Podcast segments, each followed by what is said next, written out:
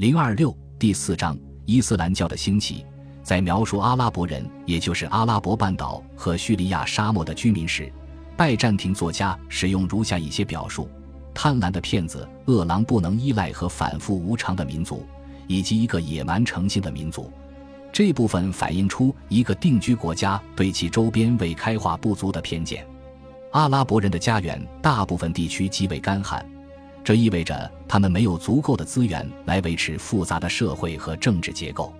当然也会有一些例外。季风带来的降雨和当地出产的香料使阿拉伯半岛南部兴起多个王国。此外，在叙利亚沙漠地区也出现过几个独立小国，有些是因为周边文明能够给他们带来贸易收入，如纳巴泰和帕尔米拉王国；还有一些是因为可以得到帝国的补助金。如加萨尼德和莱赫米王国，但是对于大多数阿拉伯人来说，不隶属于任何国家是一种常态，并且所有的阿拉伯人，无论定居还是游牧，都以部落的形式组织起来。部落是以自助为基础的血缘群体，在缺乏法律强制机构的时候，个人不得不努力来为自己和自己的亲属寻求公正，正如一首阿拉伯诗歌说的那样。我将用我的利剑洗刷自己的耻辱。在拜占庭人眼中，除了粗鲁，阿拉伯人还有另一个更严重的缺点，就是他们在圣经中的祖先，因为他们是女奴夏甲的后裔，所以沦为低等民族，也就是世上最可比和无足轻重的人。然而，伊斯兰教从阿拉伯半岛偏远的一隅，在一个阿拉伯人的手中兴起。当波斯皇帝科斯洛埃斯二世的军队正在席卷拜占庭的叙利亚和巴勒斯坦诸省时，一个名叫穆罕默德、来自阿拉伯古莱西部落的男人开始在其家乡及阿拉伯半岛西北沿岸的麦加传教。他传播的信息及古兰，包括即将到来的末日、法律法规、反对异教徒的论争、犹太、基督教和阿拉伯先知历史的概述等。他特别强调要信仰唯一的真神，不把其他任何人与其相提并论。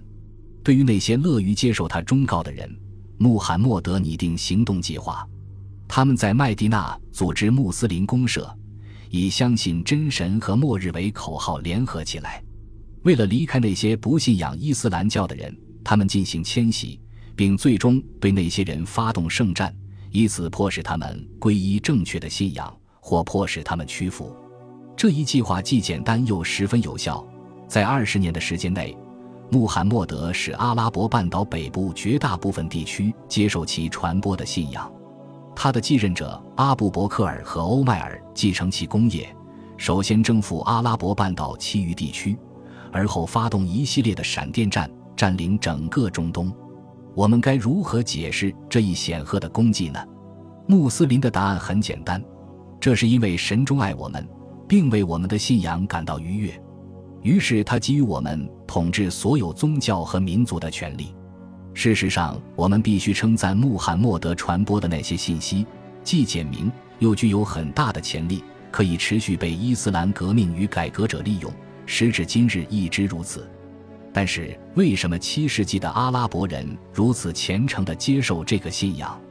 是否有些东西改变了阿拉伯半岛的现状，让那里的居民特别倾心于穆罕默德的教诲，或者说穆罕默德给那里长久存在的问题提供了新的解决方案？我们不能排除后一种假设，如上文所述，阿拉伯部落缺乏强制机构，使得他们几乎不可能组织大规模协调一致的活动。穆罕默德克服了这一难题。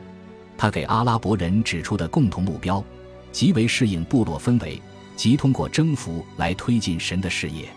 然而，更常见的是，有些人认为他的革新性更多源自环境而非信仰本身。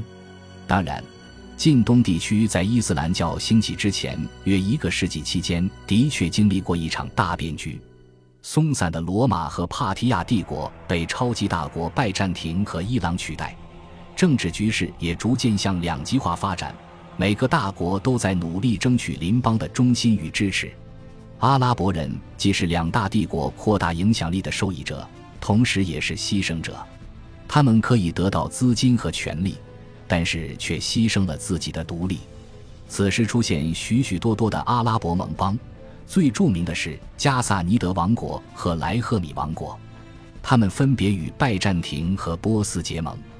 我们对莱赫米王国知之甚少，但是知道加萨尼德人于六世纪在约旦和南叙利亚地区建立起颇具实力的政权。现今遗存的建筑和带有统治者姓名的铭文证实了这一点。当时的叙利亚文献也记述了他们对宗教事务的资助和仲裁。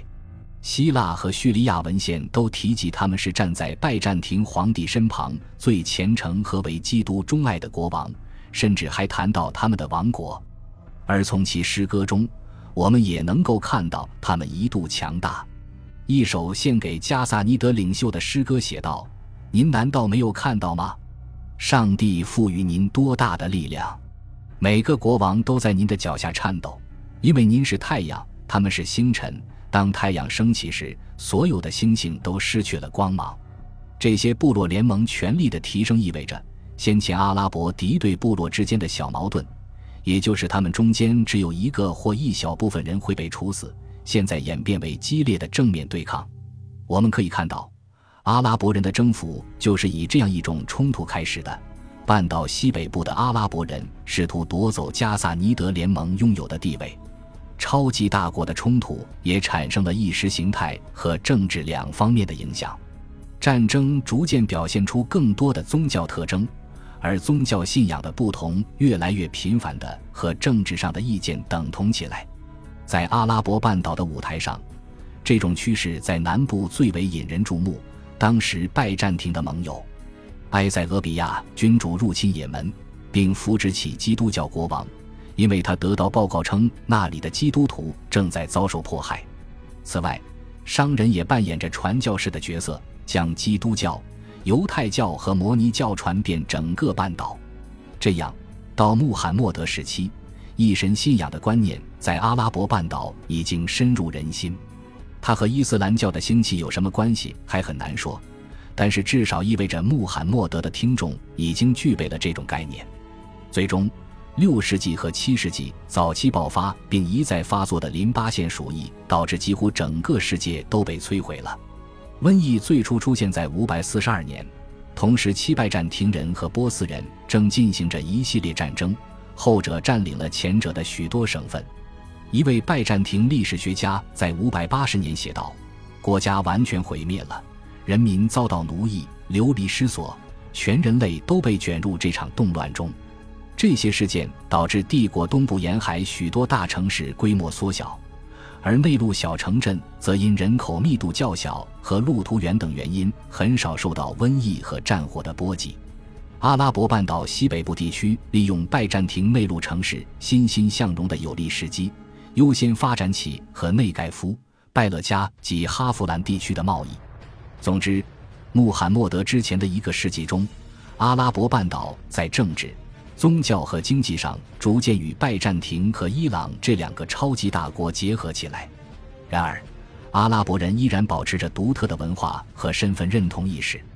这部分是因为其家园与众不同的生态环境和病态的国家结构，但是，这也要归功于逐渐增多的资源，尤其是帝国给予他们的资助。使得他们此时可以表现出这种差异。那些王国的首领开始称呼自己为所有阿拉伯人的国王，并且让人们编写诗歌以供他们娱乐，称颂他们的光荣。正是出于记录自己功业、撰写文书和族谱的目的，他们推动了阿拉伯手写字母的产生。因此，很自然的，真神选择赐予穆罕默德具有清晰的阿拉伯语音的阿拉伯人的颂文。这种和近东地区开化民族之间泾渭分明的意识，让阿拉伯人在成为自己命运的主宰时占尽先机。由于来自部落的民众行动迅猛且全民皆兵，因此在发动对定居国家的战争时经常取得胜利。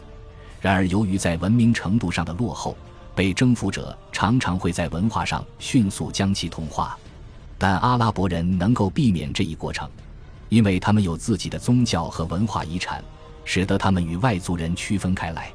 此外，他们在征服之初与外界隔绝，待在军营里，并没有作为地主或农夫分散到当地被征服者中。用武力夺来的土地归国家所有，国家则把地租分配给穆斯林战士作为其心想。当然，阿拉伯人内部也有争端。第三任哈里发奥斯曼就是被一些老兵刺杀的，他们不满新入教者损害自己的利益和裙带关系统治，遂引发内战。在战争中，很多派别都争相表达对政府的观点，但是。阿拉伯人最终还是恢复团结，因为许多阿拉伯人认为，即使让一位不公正的统治者在位，也比内部纷争四起要好。第一次阿拉伯内战的胜利者建立起倭马亚王朝，他们立即着手建立帝国。他们建造行政设施、宫殿和清真寺，开垦沼泽地，修建灌溉设施，并开始进行土地普查。由于穆斯林统治者不在意非阿拉伯人的出身。信仰和阶级，这为有才能者提供了大展才华的机会。巴沙尔伊本巴德的祖父就是土著土哈里斯坦人，被俘后被送往巴士拉，在那里他从事着泥瓦匠的工作。巴沙尔本人成为著名的宫廷诗人，他拥有显赫的地位，以至于他能够对其主人吹嘘：“我的血统比其他任何人的都要高贵。”皈依伊斯兰教也不是必要的条件。例如，阿塔纳修斯·巴古马叶是艾德萨人，他成为哈里发阿卜杜勒·马利克的兄弟，埃及总督阿卜杜勒·阿齐兹的得力助手，但他依然是个虔诚的基督徒。而且，那些战俘和流亡到伊斯兰城市里的人，终日和穆斯林朝夕相处，他们皈依伊斯兰教也是件很正常的事情。正如他们先前的教友不无悲伤地写道：“许多教会中人将要放弃正确的信仰。”他们没有受到任何强迫、鞭笞和殴打。这样一群面貌各异的人进入伊斯兰教圈子，他们来自不同的种族，信仰不同的宗教，还属于不同的哲学派别。他们给发展初期的伊斯兰世界带来显著的多样性和活力。拜占庭人现在不得不面对一个在自己原有领土上生根发芽但充满敌意的新文明。在此后几个世纪中。这两大文明势力的冲突成为双方政治生活的主要内容。起初，双方都想彻底的消灭对方。进而，阿卜杜勒马利克在耶路撒冷圣殿山上修建圆顶清真寺，铸造带有穆斯林信仰标记的货币，还规定阿拉伯语为这个新帝国的官方语言。这些行为清楚地表明，伊斯兰帝国绝不会只是昙花一现。同样。穆斯林在八世纪早期试图攻占君士坦丁堡时遭遇的惨痛失败，也让他们意识到，拜占庭人不是那么容易被取而代之的。于是，沙场上的厮杀变成例行公事般的仪式，而战争逐渐变为口舌之争。然而，在双方的互相谩骂中，偶然也会出现富有成效的交流和罕见的曙光。正如牧首尼古拉斯致哈里发穆克塔迪尔的信中所言。世界上有两大势力，那就是萨拉森人和罗马人。我们卓然而立，宛如苍穹中两颗耀眼的明星。因此，尽管有不同的习惯、风俗和宗教信仰，我们必须像兄弟那样和平相处。恭喜你又听完三集，欢迎点赞、留言、关注主播，主页有更多精彩内容。